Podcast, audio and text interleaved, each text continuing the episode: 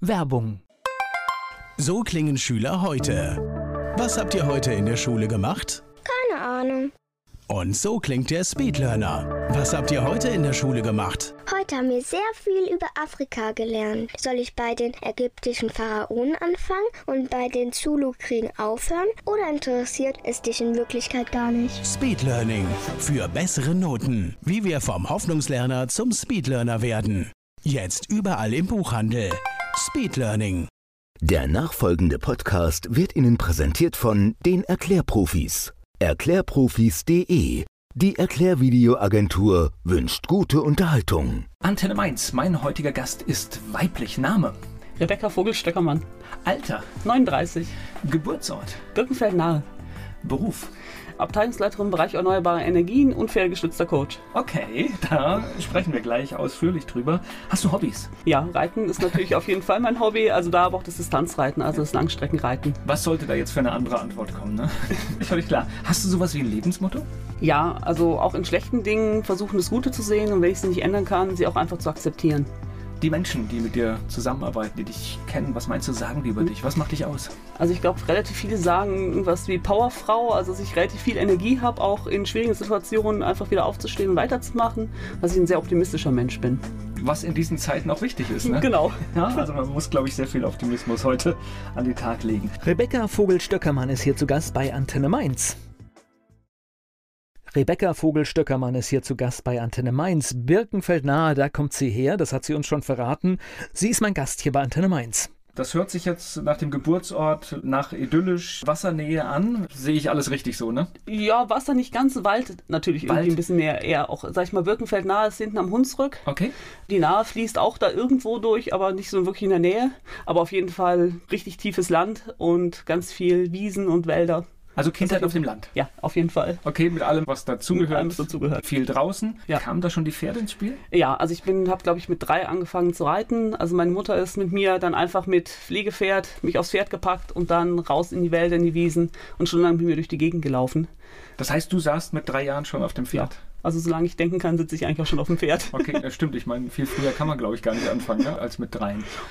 Ja, also meine Tochter reitet schon seitdem sie auf der Welt ist. Also Okay. von daher. Sind wir mitgeritten oder was? Genau. Also das war von Anfang an eine Liebe und Ja, das gehört zu mir einfach dazu. Das ist ein Teil von meinem Leben. Das ist einfach ein Bestandteil. Das gehört zu mir dazu, ja. Umgang mit Tieren, ich glaube, ist viel wichtiger, als wir denken und das geht uns auch so ein bisschen verloren, weil es halt einfach oft gar nicht mehr die Gelegenheit dazu gibt. Ja, klar. Das heißt, Kindheit auf dem Land mit allem, was dazugehört. Schule war wahrscheinlich auch in Nähe. Genau, ja, also Grundschule direkt im Ort. Und nachher Gymnasium war dann ein paar Kilometer weiter weg, aber auch alles in der Nähe. Warst du eine gute Schülerin? Nö. Also, Sehr gut. also ich war einfach relativ viel und gerne draußen und Hausaufgaben konnte man notfalls auch noch morgens schnell vor der Schule machen. Also sage ich mal so, ich bin durch die Schule gut durchgekommen, aber ich war jetzt nie so der Einser, Zweier-Kandidat, sondern eher so im gesunden Mittelfeld. Es gab halt Wichtigeres. Genau, Das heißt, du bist so unterm Radar durch die Schule durchgelaufen. genau. Ja. Gab es irgendein Lieblingsfach oder? Ja, also ich sag mal, Kunst fand ich ganz gut, Deutsch fand ich ganz gut, Mathe fand ich immer recht spannend. Das waren nachher auch so die Leistungskurse, die ich dann besucht habe. Das war eigentlich so das, was ich wirklich auch ganz gern gemacht habe. Also zum Abitur ging's, ne? Genau. Dann nach der Schule, hast du irgendwie eine Ahnung gehabt, wo es hingehen soll? Ja, ich wollte ursprünglich eigentlich Kommunikationsdesign studieren, habe da auch ein halbes Jahr Praktikum in der Werbeagentur gemacht. In Frankfurt war auch eine super spannende Zeit, super interessant. Habe dann auch versucht, diese Aufnahmeprüfungen zu bestehen, die aber relativ schwierig sind, gerade wenn man nicht irgendwie Großkurse vorher besucht oder ähnlichem. Und habe dann auch festgestellt, ich glaube, das Agenturleben ist nichts für mich. Also dieses immer unter Druck stehen, immer Press abliefern und machen, wo ich dann gesagt habe, naja, es war so ein halbherziger Versuch und habe dann überlegt, was könnte mich noch interessieren. Bin dann relativ spontan bei der Metrologie gelandet, weil ich gedacht habe, ach super, irgendwie so draußen und Wetter und Klima, alles Passt, irgendwie ganz ne? interessant, super. War mir aber dessen nicht bewusst, dass es eigentlich ein Physikstudium ist. Das heißt, so nach meiner Einführungswoche in Physik habe ich dann gesagt, oh Hilfe, mal gucken, ob du es hinkriegst. Habe das auch ein Semester wirklich richtig konsequent versucht, also mit den ganzen Mathe-Tests und Physiktests, die dazugehören. Mathe ging, Physik war eine Katastrophe. Also ich hatte in der Schule, glaube ich, eine 5 in Physik. Damit sollte man keine Physik studieren. Und habe dann im zweiten Semester aber schon angefangen zu wechseln auf Geografie. Das heißt, ich war noch bei Metrologie eingeschrieben, habe mir aber Geografie angehört, weil das auch ein paar Kommilitonen vor mir so gemacht haben. Und das war absolut mein Studiengang. Also ich habe dann Geografie auf Diplom studiert und das hat totalen Spaß gemacht. Diese Vielseitigkeit, das war genau das, was ich auch wollte. Ich meine, du hast jetzt ja da ein paar Sachen probiert. Ich finde es immer faszinierend, wenn jemand dann merkt, das ist es dann doch nicht. Bist du dann jemand, der sehr schnell Entscheidungen trifft? Ja, definitiv. Also wenn ich wirklich merke, das ist nichts oder der Weg geht in die falsche Richtung, bevor ich mich dann ewig Zeiten damit quäl, dann entscheide ich mich auch relativ spontan und schnell dann auch um. Ich überlege es relativ ausführlich, aber dann treffe ich auch recht schnell eine Entscheidung. Das ist ein tolles Talent, weil viele quälen sich ja dann wirklich über Jahre durch eine Nummer, um dann irgendwie kurz vorm Ende abzubrechen. Eigentlich ist es ja eine gute Eigenschaft zu sagen, ich habe es probiert, ich merke aber gerade, das ist es nicht. Ja. Und ich kann dir nur gratulieren, weil ich glaube, das Agenturleben, das ist überhaupt nicht schön. Also der Abgabedruck ist da. Aber tatsächlich ist auch heute noch die Geschichte mit den Arbeitszeiten. Das heißt, Klar. wenn man in dem Projektende ist oder wenn irgendwas ausgeliefert werden muss, dann geht zum Tag auch mal 14 Stunden. Ja. ja. Und es gibt dann wenig Zeit, weil die Deadline bleibt. Ja? Genau, ja. Gleich geht es weiter im Gespräch mit Rebecca Vogel-Stöckermann. Rebecca Vogel-Stöckermann hat in Mainz studiert. Nach einem Versuch war es dann das Geografiestudium. Mit ihr spreche ich hier bei Antenne Mainz. Aber dann hast du dein Studium gefunden und das hast du dann auch durchgezogen. Genau, das habe ich auch durchgezogen, ja. Hier in Mainz studiert? Hier in Mainz studiert und dann auch hier meinen Diplomabschluss gemacht, beziehungsweise ich war dann auch noch mal ein halbes oder fast ein Jahr in Spanien zum Auslandsstudium und war noch mal ein knappes halbes Jahr auf den Philippinen, um meine Diplomarbeit danach zu schreiben. Das hört sich gut an. War auch auf jeden Fall gut. Wo warst du in Spanien? In Spanien war ich in Madrid. Mitten im Zentrum? Mitten ja. im Zentrum, genau. Mit relativ wenig Spanischkenntnissen, aber die lernt man dann, wenn man vor Ort ist. Das heißt, so Wohnungssuche auf Spanisch ist auch ganz spannend, wenn man kaum Spanisch spricht. Aber wie gesagt, Learning by Doing, das funktioniert dann auch. Wie kam das mit dem Spanisch? Ich überlege gerade. Ich glaube, es gibt Verbindungen ne? von Mainz nach Spanien in Sachen Studium oder generell so. so. Generell, ich sag mal, über diese Erasmus-Programme. Genau, ja. Ich glaube, es ist eine wertvolle Erfahrung. Ne? Definitiv ein paar Spanischbrocken gelernt? Ja, mittlerweile wieder vergessen, aber definitiv in der Zeit ja. Wir haben ja auch auf Spanisch dann, sage ich mal, Kurse besucht. Also im Studium mussten ja auch auf Spanisch dann Hausarbeiten abgeben. Also ich bin mit einer Freundin zusammen unten gewesen. Wir sind mit einem kleinen Fiat Panda runtergefahren. Ja, also von daher, das hat dann irgendwann funktioniert, sich da auch durchzuboxen. So, und wie kam das mit der Arbeit in die Philippinen? War das deine Idee, oder? Ja, das war meine Idee. Ich wollte eigentlich ganz gerne meine Diplomarbeit im Ausland schreiben. Philippinen ist es einfach aus dem Grund geworden, sage ich mal, weil wir eine Exkursion dahin gemacht haben. Also im Geografiestudium gehören ja Auslandsexkursionen, unter anderem halt auch die Philippinen. Das heißt, wir waren auf einer dreiwöchigen Exkursion und dann habe ich gesagt, okay, dann suche ich mir auch da unten noch was, dass ich ein paar Monate nochmal da bleibe. Okay, das heißt, du hast dich irgendwo eingemietet und dich dann an die Arbeit gemacht? Nee, ich habe bei Marifil, das ist eine Hilfsorganisation, die auf den Philippinen unten in Mindanao arbeitet. Und mit denen habe ich Kontakt vorher aufgenommen und habe die gefragt, hier gibt es ein Thema, was irgendwie interessant sein könnte und habe dann da unten in den ihrem Projektgebiet dann gelebt zwischen riesengroßen Reisplantagen und ein paar Bananenstauden. Okay, und was war das für ein Thema, das äh, interessant ist? Vulnerabilität aufgrund der globalen Nahrungsmittelkrise. Na, das sind ganz heiße Themen. Ich glaube, da könnten wir eigene Sendungen zu machen, tatsächlich. Ja, ja und es war 2008 halt auch ein ganz großes Thema dass da wirklich Nahrungsmittel einfach extrem teuer geworden sind, auch auf den Philippinen. Und da ging es dann einfach darum, wie geht die lokale Bevölkerung damit um, wie entwickelt es sich da, welche Möglichkeiten gibt es. Und daraus ist dann auch ein Projekt entstanden. Also wir waren dann auch in Unternehmen, die wirklich sich auf Reisanbau konzentriert haben die dafür auch Schulungen angeboten haben, haben dann daraus auch ein Konzept entwickelt, wie wir vor Ort die Bevölkerung halt stärken können, dass sie halt nicht nur sich auf den Reis konzentrieren, sondern auch darüber hinaus Lebensmittel anbauen. Und ja, das ist aus dem Projekt dann entstanden, aus der Arbeit. Naja, wir haben ja so ein bisschen eine verrückte Welt, dass wir uns wenig Gedanken drüber machen. Also es gibt bei uns natürlich auch genügend Menschen, die sich die Lebensmittel nicht leisten können, aber ich sag mal, die Mehrheit kann es. Und wir machen uns über so Produkte wie Reis, Mais gar keine Gedanken, aber tatsächlich in den Ländern, wo es angebaut wird, ist es ein echtes Problem. Also auch in Mexiko Mais ist für viele total teuer und sie können ja. sich das nicht leisten. Ja, also ich habe eine Freundin immer noch da unten, mit der ich auch immer noch Kontakt habe, die zwischendurch mich auch schon mal anschreibt und sagt, hier du, ich kann mir irgendwie das Essen für die nächsten Wochen einfach nicht leisten. Ich kann da nichts machen. Und das ist Wahnsinn. Das ist uns in vielen Situationen gar nicht so bewusst, wie gut es uns eigentlich auch geht. Naja, und vor allen Dingen, ich denke immer so in ganz großen Kategorien für einen Frieden auf der Welt ist es doch, glaube ich, so wichtig, dass überall alle Menschen genügend zu essen haben. Klar. Und es auch in unserem Interesse ist, dass wir dafür sorgen, dass es so ist. Ja, ja klar, auf jeden Fall. Und unsere Art zu wirtschaften hat halt etwas damit zu tun. Auf jeden Fall, definitiv, ja. ja. Gleich geht's weiter im Gespräch mit Rebecca Vogel-Stöckermann. Auf den Philippinen hat sie ihre Diplomarbeit geschrieben, das haben wir schon erfahren von Rebecca Vogel-Stöckermann. Das Ganze verbunden mit der Arbeit an einem Projekt. Sie ist hier zu Gast bei Antenne Mainz. Ist es frustrierend, wenn man solche Projekte macht? Oder freut man sich dann, wenn man doch irgendwie so ein kleines Stück irgendwie ändern kann? Ja, also man freut sich definitiv auch. Also es ist einfach auch total schön zu sehen, wie aus diesem Projekt jetzt wirklich auch was rausgewachsen ist. Also da ist auch mittlerweile relativ viel rausgewachsen bei Marifil. Also wir haben jetzt mit dem Waisenhaus und allem möglichen da recht viel erreicht in der Region. Es macht einen vielleicht teilweise einfach ein Stück demütiger auch. Also ich habe ja eben auch schon mal angesprochen, manche Sachen nicht so schlimm zu sehen und das Beste draus zu machen. Wenn man einfach mal gesehen hat, wie schlecht es wirklich Menschen gehen kann oder wie zufrieden zufrieden die vielleicht auch noch mit dem wenigen sind, was sie haben. Ich glaube, das ist einfach das, was ich extrem stark davon mitgenommen habe. Na, und ich glaube, wenn man solche Geschichten, die wir jetzt ja auch weiter verbreiten, hört, wir alle können ja vielleicht nicht das ganz Große tun, aber ich kann alleine schon mit meinem Einkaufsverhalten Klar. anfangen, die Welt zu verändern. Ja. Und das mag vielleicht nicht alles retten, aber ich finde manchmal das gute Gefühl zu sagen, was weiß ich, ich habe jetzt hier etwas gekauft und ich weiß, das kommt in einem Dorf Menschen zugute, dann ist es der erste Schritt in die richtige Richtung. Ja, definitiv. Das kann man halt durch Einkaufsverhalten erreichen. Ja, dann ist manchmal etwas teurer, aber vielleicht lasse ich irgendwas Unnötiges weg. Ja. ja. Und jeder von uns hat unnötige Dinge. Auf jeden Fall. Ja. Okay, das heißt, Diplom geschrieben und gleichzeitig an diesem Projekt gearbeitet. Genau. Und irgendwann kommt wieder zurück nach Deutschland. Ist es das schwer? Sich dann wieder in den deutschen Takt einzuleben? Also es war vor allem kalt. Also ich sag mal, ich bin kurz vor Weihnachten zurückgekommen, sag ich mal. Und das heißt, ich bin von knapp 30 Grad über Wochen, Monate auf einmal hier hingekommen. Es waren Minusgrade. Das war, glaube ich, die härteste Umstellung. Ansonsten ist mir relativ leicht gefallen. Ich habe einfach meine Freunde, meine Familie wieder gesehen. Es war auch auf den Philippinen eine harte Zeit, weil wenn man einfach nur zwischen Reis und Bananenplantagen sitzt und seine Diplomarbeit hat, und zwar ein paar Leute, mit denen man sich unterhält, aber sonst nichts. Und sonst ein Mensch ist, der auch gerne mit Freunden Kontakt hat und, und reitet und sich sportlich betätigt und alles und dort sich nicht groß bewegen darf. Also weil ich mich auf Mindanao selbstständig kaum bewegen konnte, immer nur mit jemandem als Begleitung, es einfach zu gefährlich wäre, dann freut man sich auch einfach, wenn man wieder nach Deutschland kommt. Gleich geht's weiter im Gespräch mit Rebecca Vogel-Stöckermann.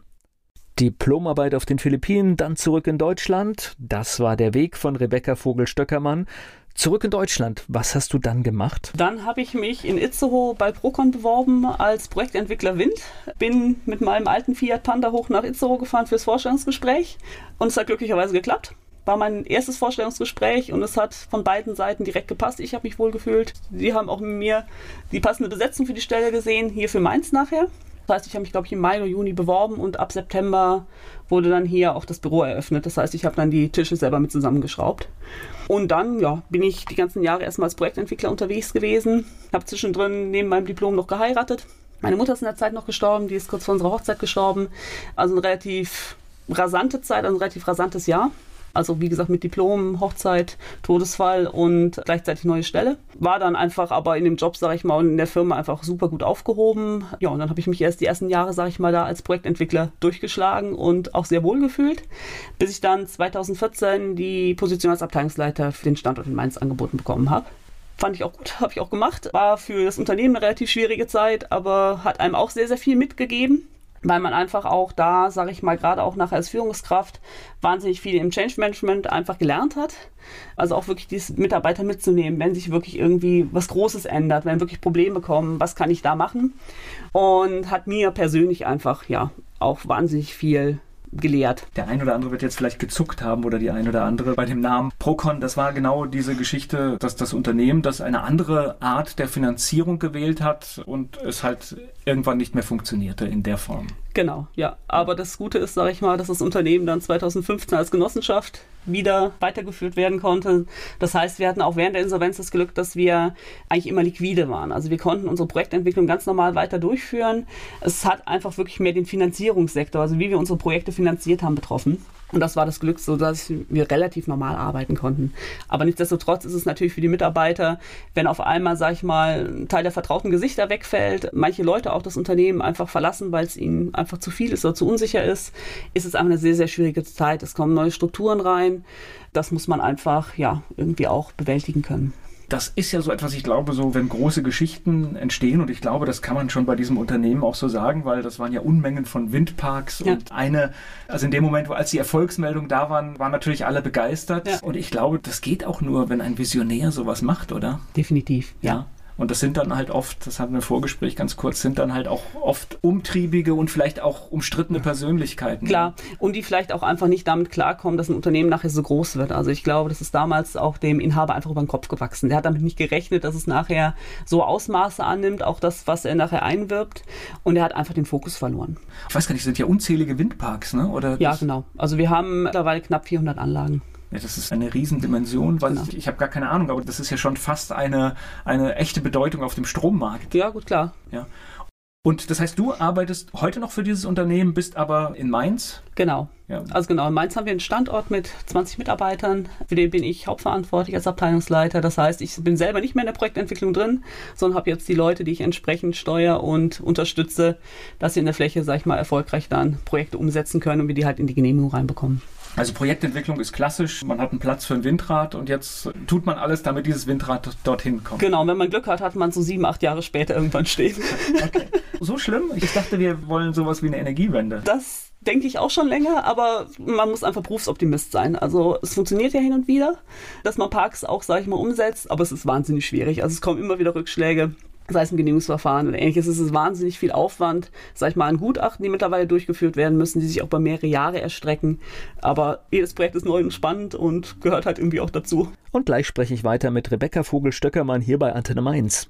Ich spreche mit Rebecca Vogel-Stöckermann über Windenergie hier bei Antenne Mainz. Na, wir haben natürlich auch das Problem und ich glaube, da hat auch jeder ein bisschen Verständnis. Das ist eine tolle Technologie, aber natürlich kann ich auch verstehen, dass es nicht jeder unbedingt vor dem Haus haben will oder in der Nähe haben will. Und das sind halt Konflikte, die wir, die wir lösen müssen. Und ich hatte das vor kurzem auch im Gespräch mit dem Matthias Willenbacher, dass ja tatsächlich diese Geschichten, wo Menschen auch beteiligt sind an ja. den Erlösen des Windrades, es oft leichter ist und ja, die Akzeptanz größer wird. Ja, klar. Gut, ich sag mal, da haben wir natürlich als Genossenschaft so ein bisschen den Vorteil, dass wir natürlich verschiedene Beteiligungsmodelle einfach anbieten. Ich meine, per se als Genossenschaft natürlich schon, aber ändert nichts daran, dass wir umfangreiche Artenschutzgutachten durchführen müssen und weh, der Rotmilan kommt dann doch nochmal irgendwann vorbei oder es guckt eine Fledermaus um die Ecke.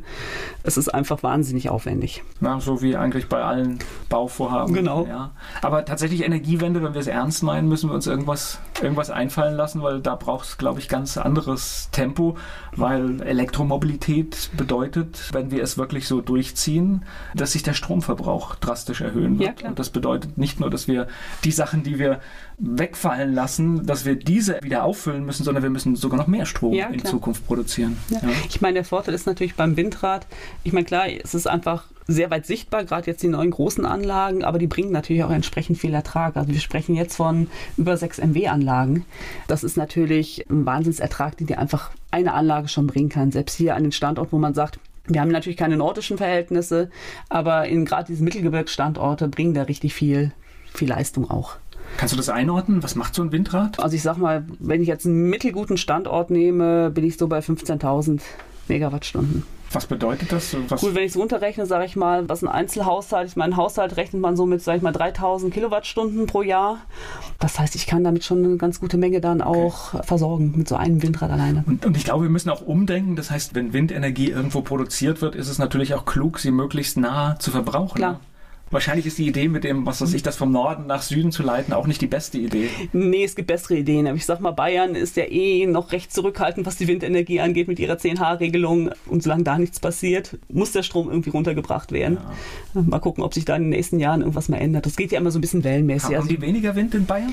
Also der Wind ist dort definitiv schlechter, was aber nicht heißt, dass man mit den modernen Anlagen da nicht auch vernünftige Erträge rausbekommen könnte. Ich hätte jetzt überlegt, ein bisschen höher zu gehen. Ich weiß nicht, ist vielleicht komplexer, aber könnte ja eine Lösung sein. Ja, Machen wir in Rheinland-Pfalz auch. Das heißt, Klar. die Anlagen sind ja alle sehr exponiert oft im Hunsrück. Ja. Und deswegen bringen sie dann auch eine gewisse Leistung. Ja, klar. Ja, aber grundsätzlich kann man natürlich sagen, dass wir Nord-Süd-Gefälle haben von den Windstärken. Ja. Seid ihr nur in Deutschland aktiv oder auch Projekte im Ausland? Äh, Finnland und Polen okay. sind wir noch unterwegs. Gut, genau. Finnland wahrscheinlich äh, sogar auch guter Windstand. Ja, genau. Ja. Vor allem sind da halt auch einfach die Flächenverfügbarkeit ist natürlich eine ganz andere. Da sprechen wir halt nicht von drei Anlagen, da sprechen wir halt auch eher dann mal von 10, 20 Anlagen oder mehr. Gleich geht's weiter im Gespräch mit Rebecca Vogel-Stöckermann.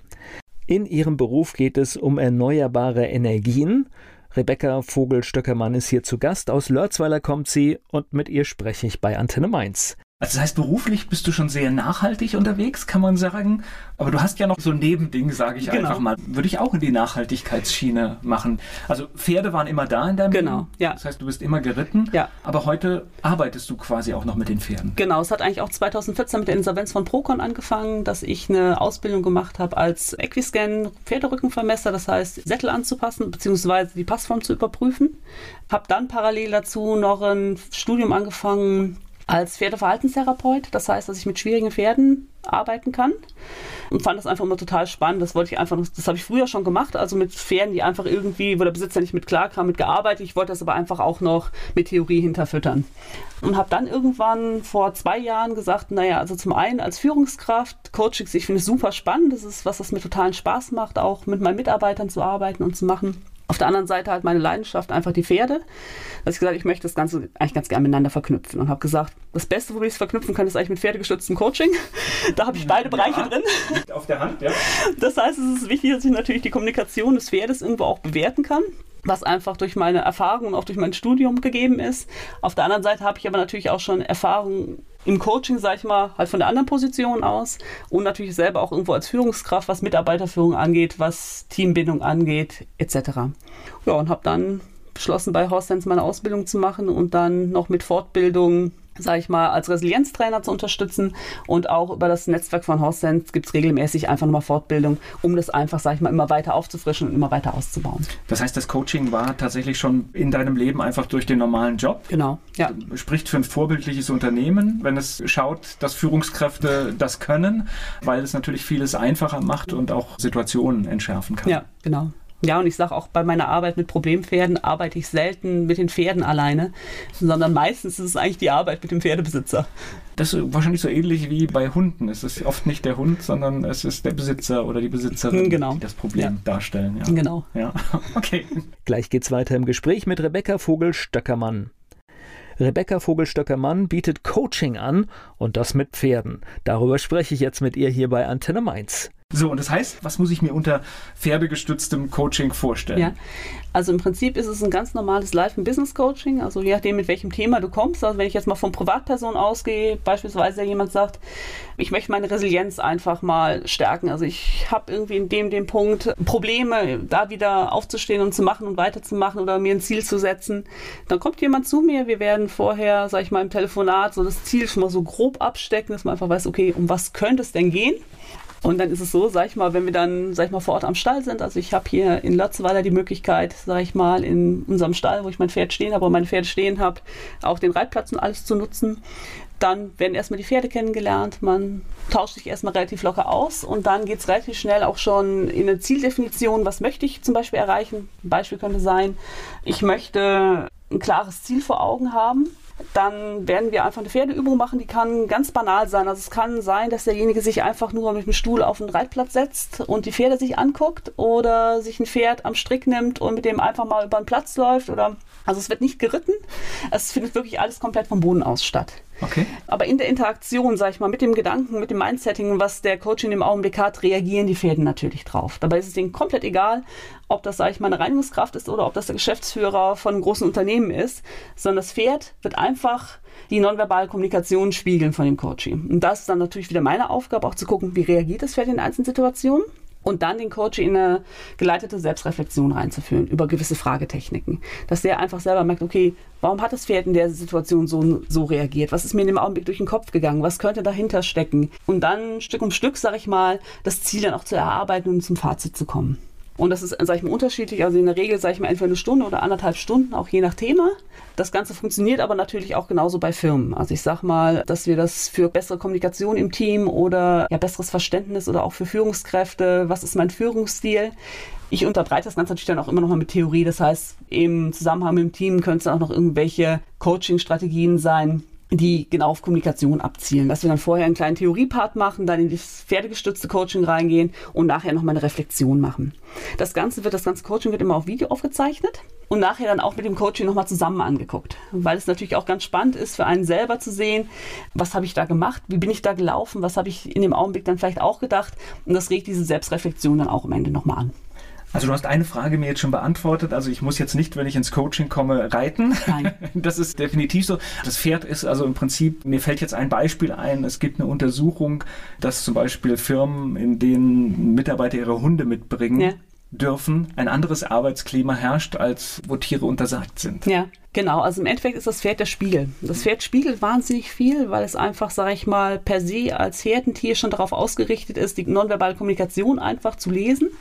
Und das ist einfach ein Verstärker im Prinzip. Also für mich ist das Pferd im Coaching eigentlich nur ein, Coaching-Element. So böse es eigentlich klingt. Das heißt auch, der Coach muss auch keinerlei Pferdeerfahrung haben. Also es ist eigentlich sogar einfacher, wenn derjenige nichts mit Pferden vorher zu tun hatte weil er nicht versucht, durch irgendwelche erlernten Handlungsmuster sein Verhalten zu überspielen. Funktioniert natürlich auch, ist ein bisschen schwieriger oft zu lesen. Und dann funktioniert das einfach. Das Pferd reagiert wahrscheinlich auf viele Dinge und sieht vielleicht auch schon in der Haltung, was für ein, für ein Menschen es da vor sich hat ja. oder was vielleicht versteckt da liegt. Genau. Das kann auch die Führungskraft sein, die sich an sich total super und toll fühlt, aber im Team das Problem hat, dass die Mitarbeiter irgendwie nicht funktionieren, dass die Mitarbeiter unzufrieden sind.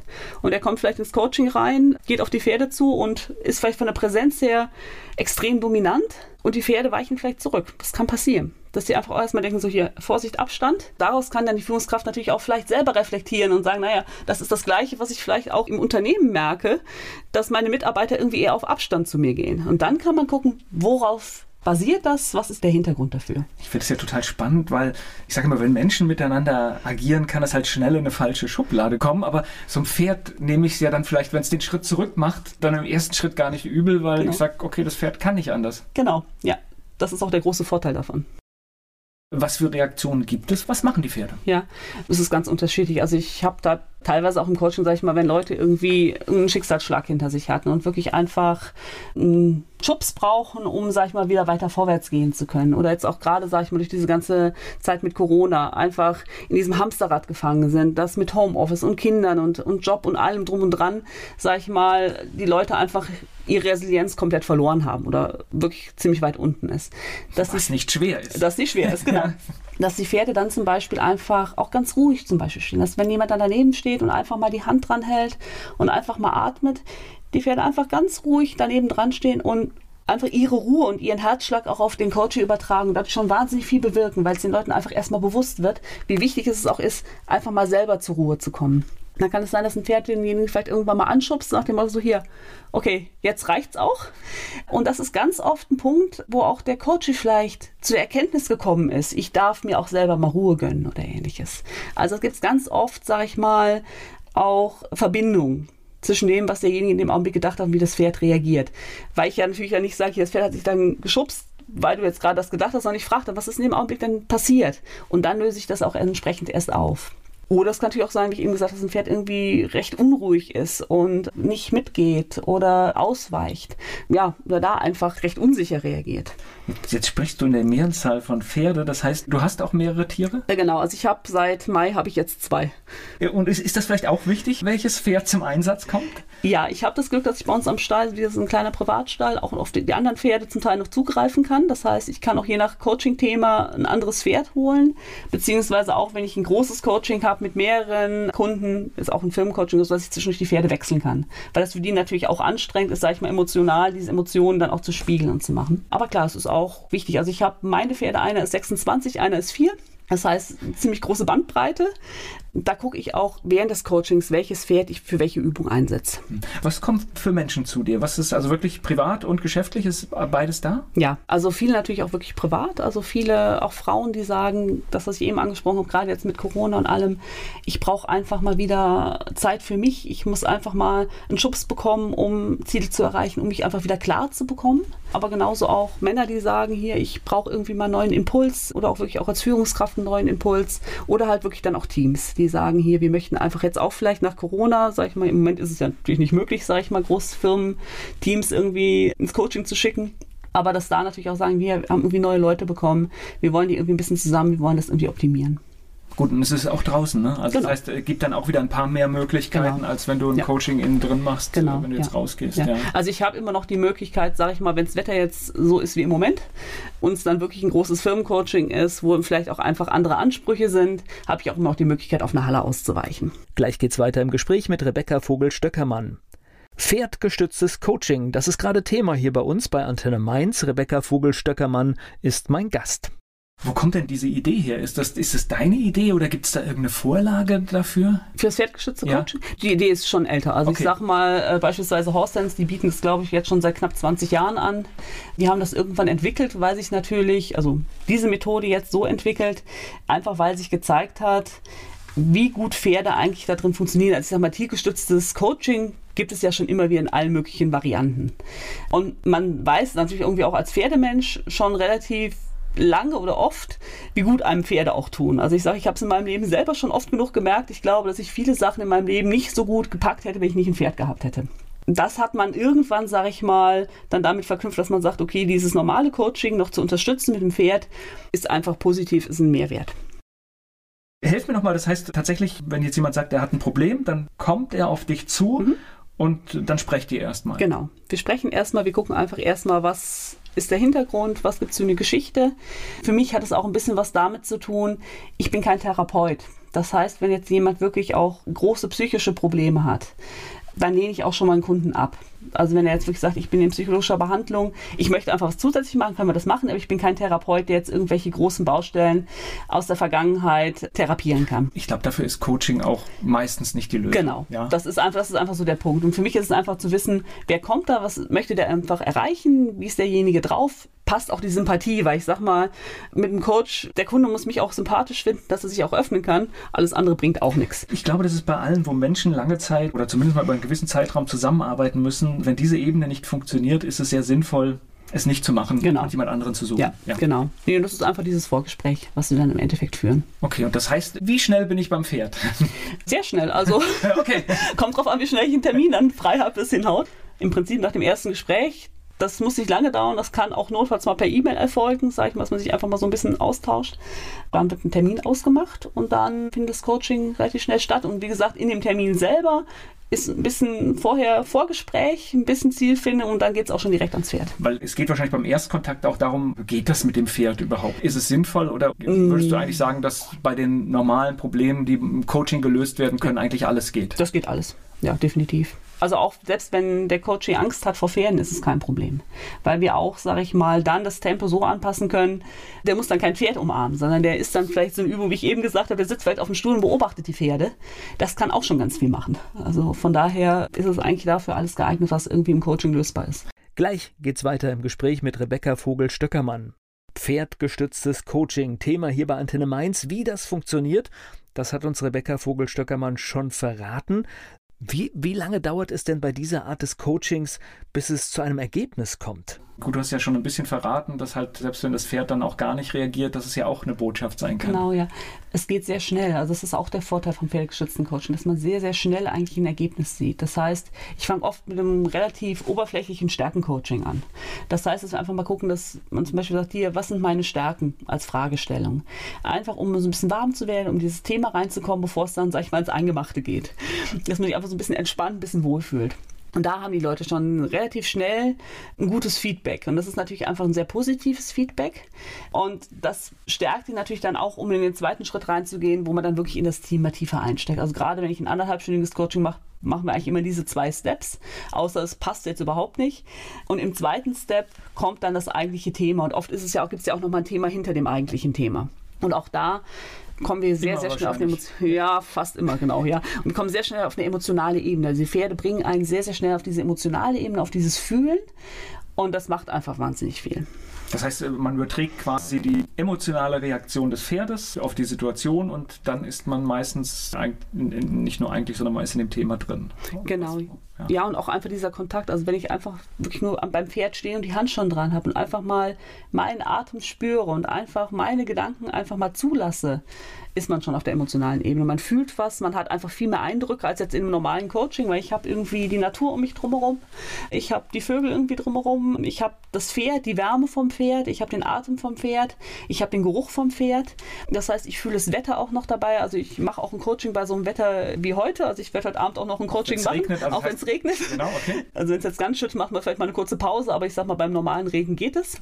Weil man einfach auch das fühlt. Also ich sag mal, auch den Regen zu spüren, ist ja auch nicht unbedingt verkehrt. Das ist ja spannend. Du hast auch schon angedeutet, letztendlich für alles, was man im Coaching lösen kann, geht auch pferdegestütztes Ja. Coaching. Ja. Also ich wüsste jetzt, mir würde jetzt in dem Augenblick kein Thema einfallen, wo das nicht funktionieren würde. Das heißt, der erste Schritt wäre dann wirklich jetzt Kontaktaufnahme Genau. und dann Termin machen. Genau. Ja.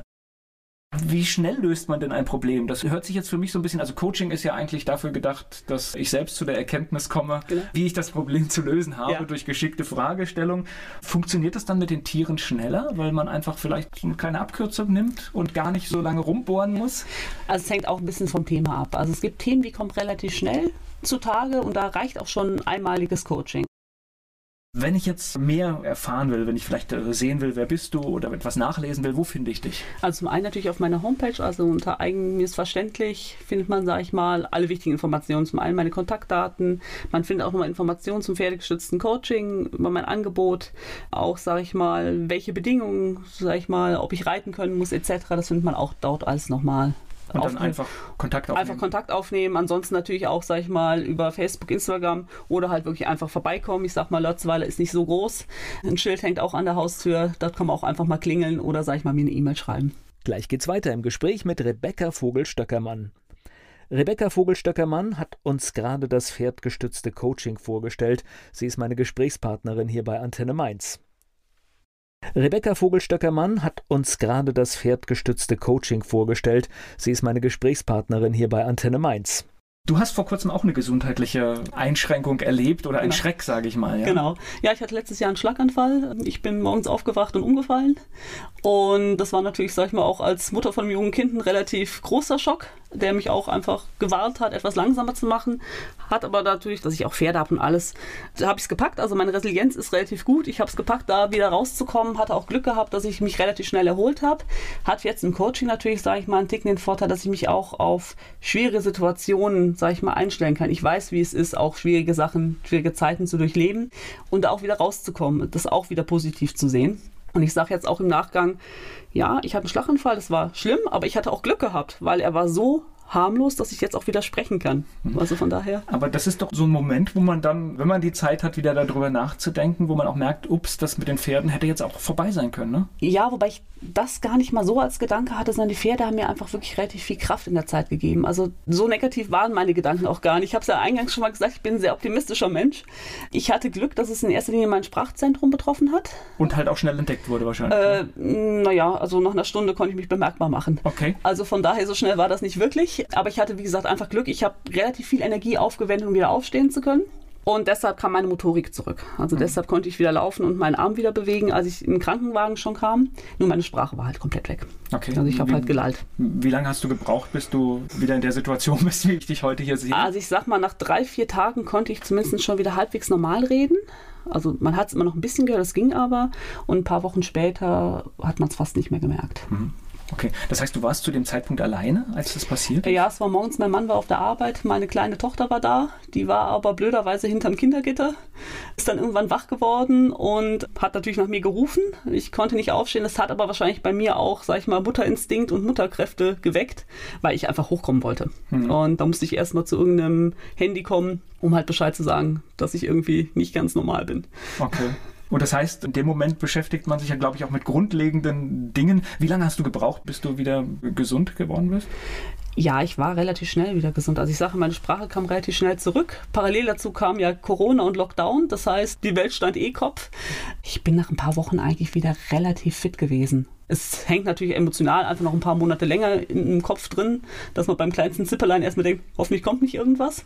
Aber es ist jetzt anderthalb Jahre her und wo ich jetzt sage, okay, komm, es gab keinen Grund dafür, es muss jetzt auch nicht wiederkommen. Okay. Du sagst, es gab keinen Grund, aber man macht sich trotzdem wahrscheinlich Gedanken, was war der Auslöser, Genau. warum passiert mir Genau, das, was ja. habe ich vielleicht gemacht, was Genau. mir nicht gut tut. Ja, Ne? genau. Aber es, wie gesagt, ich bin einmal komplett auf den Kopf gestellt worden. Es gibt einfach nichts, was es irgendwie hätte auslösen können. Aber trotzdem reflektiert man, glaube ich, nochmal, ist im beruflichen oder Life-Work-Balance, wie Klar. man das heute so schön sagt, ist da alles in Ordnung Klar. und das reflektiert man. Ja, klar. Also es ist auch so, dass ich jetzt bei gewissen Punkten einfach langsamer mache. Also ich bin immer noch mit relativ vielen Sachen unterwegs. Ich sage ja mit Job und Nebenjob und Kind und Pferd und allem und Familie. Aber ich, es ist schon so, dass ich mir eher mal Zeit auch für mich nehme. Dass ich einfach mal sage, okay, ich mache jetzt nichts oder ich lehne Termine ab oder habe jetzt im August beispielsweise meine Stunden einfach mal reduziert auf 20. So Sachen leiste ich mir jetzt auch einfach. Ich sag mal, in dem Moment, wo man eine Führungskraft ist, ist ja tatsächlich ist immer sehr gefährlich, dass man auch so in dieses Hamsterrad, wie wir sagen, reingerät und Klar. wenn man nicht aufpasst. Klar. Und auch für eine Führungskraft ist es nicht gesund, wenn sie keine Zeit für sich findet. Genau, ja. Dann kann man auch keine gute Führungskraft ja, klar. Ja, da habe ich aber das Glück auch beim Unternehmen, dass sie da relativ flexibel sind. Ich sage mal, als Führungskraft nur mit 30 Stunden überhaupt zu arbeiten oder dann jetzt auch zu reduzieren auf 20 mal für einen Monat, kann man auch nicht überall. Ja, aber es gibt ja skandinavische Länder, die machen uns das hervorragend vor. Und tatsächlich sollten wir generell dazu übergehen, es geht nicht in allen Lebensbereichen, aber wir sollten viel mehr auf die Wirkung schauen, als auf die Quantität Klar. der Arbeitszeit, weil wir wissen das ja gerade, dass Mütter in, in Halbtagsjobs ja oft mehr Leistung bringen als andere in den 40 Stunden, weil ja, sie halt einfach gelernt haben, sehr konzentriert und klar ja. zu arbeiten. Also ich kann auch nicht behaupten, dass ich jetzt in meinen 30 Stunden weniger arbeite, als ich vorher gearbeitet habe, weil man einfach wesentlich komprimierter arbeiten muss. Aber dafür habe ich halt mehr Zeit für meine Tochter. Das ist letztendlich, ich weiß nicht, welches Land es war, ich glaube, das ist das Ergebnis aus Schweden, dass in 20 Stunden die Produktivität nicht sinkt, sondern sie ja. etwa gleich bleibt. Ja, klar. Aber wenn man überlegt, dass das ja Unternehmen und Menschen durch Neuorganisation gewinnen, ist es ein Ansatz, über den wir nachdenken sollten. Ja, ja. ja vielleicht passiert es ja irgendwann, sage ich mal, dass man auch da in der Hinsicht, sage ich mal, einfach noch mehr umdenkt. Ja. Und das heißt, du entspannst privat dann mit dem Pferd. Genau, ja, also wie gesagt, ich habe mir jetzt noch ein zweites Pferd dazugeholt, weil ich einfach gesagt habe, okay, mein Senior wird nicht mehr allzu lange geritten werden können, zumindest nicht von mir. Meine Tochter wird wahrscheinlich noch ein bisschen länger reiten können. Jetzt kann ich ihn noch reiten, das heißt, ich kann das junge Pferd, sage ich mal, jetzt als Handpferd ausbilden und nächstes Jahr wird dann umgeswitcht, dann hoffe ich, dass ich den Jungen reiten kann und mein Senior darf mitlaufen und mit dem Ziel halt irgendwann auch wieder Langstrecke als Distanzritt zu gehen. Ja. Ja, das ist ein spannender Einblick. Nochmal deine Homepage am Schluss, dass jeder, der sich für das Thema auch interessiert, dich findet. Genau, das ist www.eigen-verständlich.de. Ich danke dir für das Gespräch. Und ich danke auch. Ja. Dieser Podcast wurde präsentiert von den Erklärprofis. Erklärprofis.de Werbung. So klingen Schüler heute. Was habt ihr heute in der Schule gemacht? Keine Ahnung. Und so klingt der Speedlearner. Was habt ihr heute in der Schule gemacht? Heute haben wir sehr viel über Afrika gelernt. Soll ich bei den ägyptischen Pharaonen anfangen und bei den Zulu-Kriegen aufhören? Oder interessiert es dich in Wirklichkeit gar nicht? Speedlearning. Für bessere Noten. Wie wir vom Hoffnungslerner zum Speedlearner werden. Jetzt überall im Buchhandel. Speedlearning.